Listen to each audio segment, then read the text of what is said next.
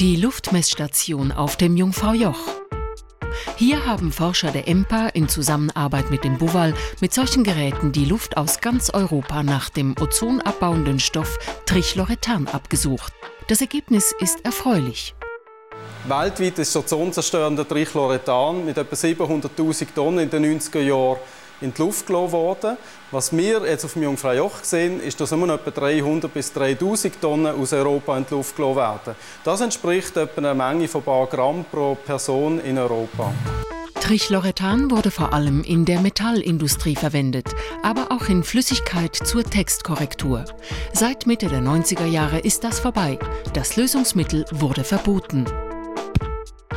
Europäische Forscher haben vor vier Jahren gemessen, dass trotz des Verbotes immer noch 20.000 Tonnen Trichlorethan in die Luft gelangen. Unsere Messungen auf dem Jungfraujoch widersprechen diesen Zahlen völlig.